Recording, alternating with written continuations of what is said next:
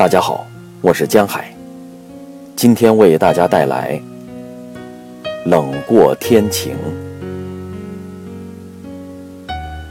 被几天来的艳阳天迷惑了小心脏，加之对天气预报准确性的乐观估计，今早特意略微减了点衣服。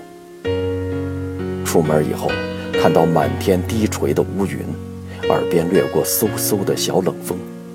依然是迷惑不解。哎，不是十九度的天气吗？和天气一样叵测的是领导同志的情绪。这大过年的，上班第一次开会就讲些指桑骂槐、阴阳怪气的话，我马上进行了对号入座，心情很不悦。会后大家散谈。A 同志也认为，领导在会上骂人的每一句话都是针对他讲的。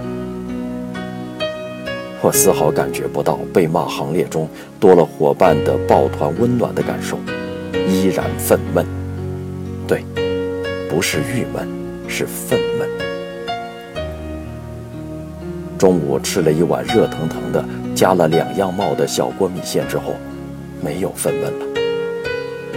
还好。人生在进步，被别人左右情绪的期限又短了一些。农历新年里，给自己定了几条期望和行为准则，精神百倍准备开跑之际，却接连遇到几件影响心情的事情。我想，这也许就是磨砺吧，看看我是否还能坚持信念。今早起床的时候，不知道城市没有阳光，就像此刻的下午时分，不知道天空会慢慢的放晴一样。